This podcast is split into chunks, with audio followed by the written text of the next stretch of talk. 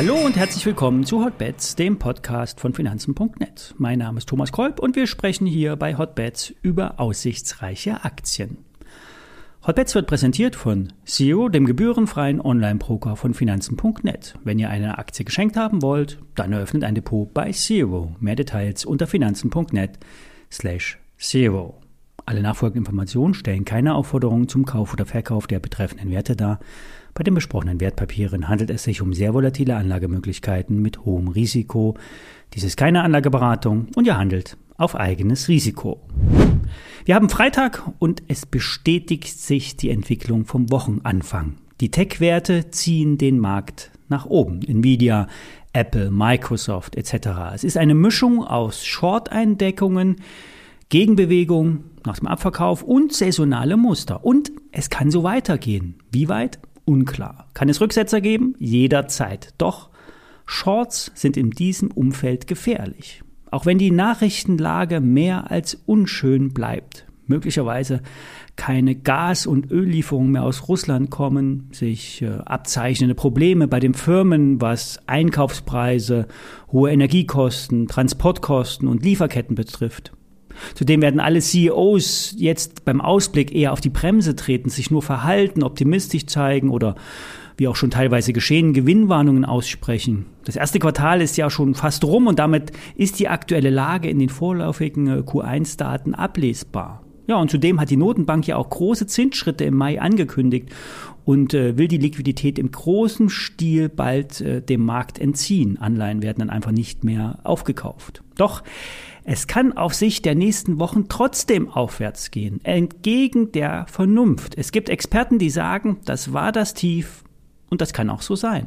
Fazit, nicht zu aggressiv short gehen. Vielleicht mit den Big Techs die Welle nach oben reiten, obwohl die Welle auch schon wieder hoch angestiegen ist. Bei den ausgebombten Werten hängt es immer davon ab, wie die News kommen. Beispiel Uber. Das bloße Einbinden der Taxizentrale in die New Yorker Uber-App sorgt für Kursaufschläge. Hier werden News zu den Kursbewegungen gesucht und nicht andersherum. Sei es drum, es geht nach oben und wir werden es sehen. Eine Aktie, die vor einem Kaufsignal steht, ist die Aixtron. Neulich stand der Wert noch bei 15 Euro.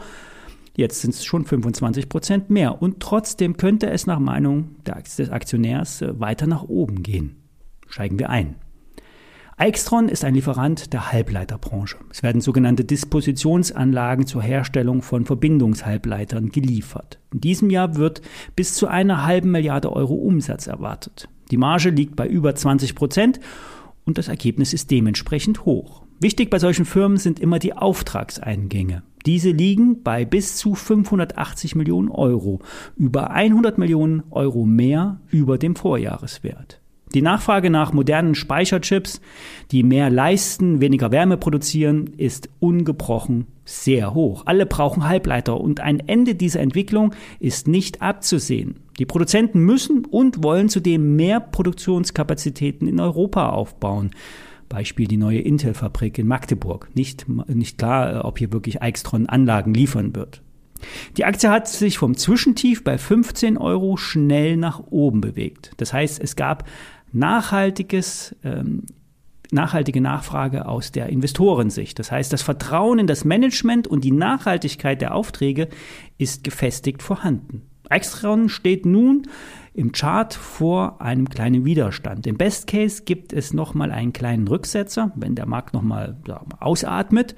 Gelingt der Sprung aber über die 20,50 Euro Marke sind 24 Euro und später 26 Euro in der Aktie möglich. So die Prognose von Michael Schröder, ein ausgewiesener Experte vom Anlegermagazin Der Aktionär. Natürlich kann ein, eine dramatische Eskalation der derzeitigen Ukraine-Krise alles verändern. Daher sind Investments immer mit Bedacht zu wählen, ähm, die Positionsgröße vielleicht äh, splitten, vielleicht nur 50 Prozent kaufen und später dann nochmal nachkaufen. Der Stop sollte bei 16 Euro gelegt werden. Bei der Firma Intershop hat sich ähm, bei der Firmenbewertung in den letzten zwölf Monaten nicht viel getan.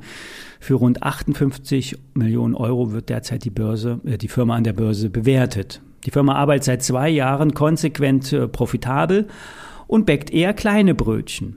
Die Jena B2B-Firma hat sich in der Nische etabliert, bedient den Mittelstand mit E-Commerce-Lösungen und bringt circa 40 Millionen Euro, Euro Umsatz in diesem Jahr äh, ein, so die Prognosen. Die Bewertung ist im Vergleich zu anderen Softwarefirmen eher gering, doch ähm, besonders erkennbare Wachstumsimpulse sind eben auch nicht zu erwarten. Dafür wird konsequent das Cloud-Business ausgebaut. Software-Abo-Modelle werden forciert, denn die bringen zwar keine hohen Umsätze, aber wiederkehrende Umsätze und das sorgt für Kontinuität.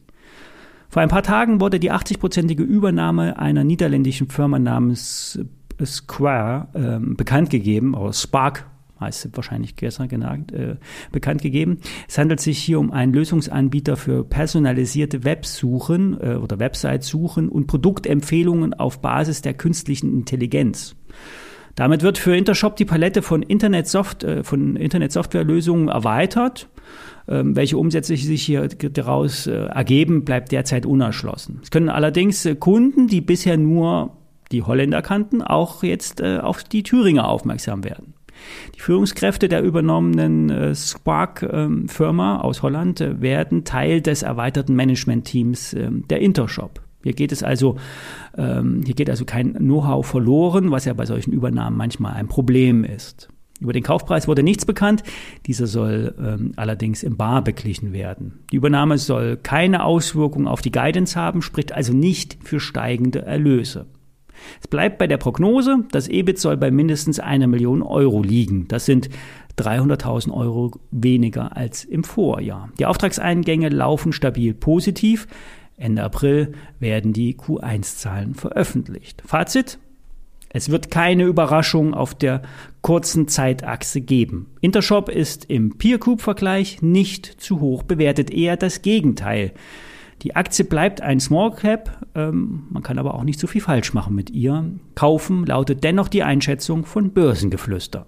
Hier auch ein Hinweis für alle die, die gerne Geschäftsberichte lesen. Auf der Website geschäftsberichtedownload.de findet ihr Geschäftsberichte von mehr als 650 deutschen Unternehmen. Der Service wird von börsengeflüster.de angeboten und ist kostenfrei zu beziehen. Der Herausgeber Georg Kruse bezeichnet sich als Datenjournalist und hat sämtliche Jahresabschlüsse, die ihr dort herunterladen könnt, dezidiert ausgewertet. Also ein perfektes Nachschlagewerk für alle, die es gerne schwarz auf weiß nachlesen wollen. Für alle, die gern zuhören. Am Montag bin ich wieder zurück. Dann hoffentlich mit einem Hebeltrade der Woche, unterstützt von BNP Paribas Zertifikate.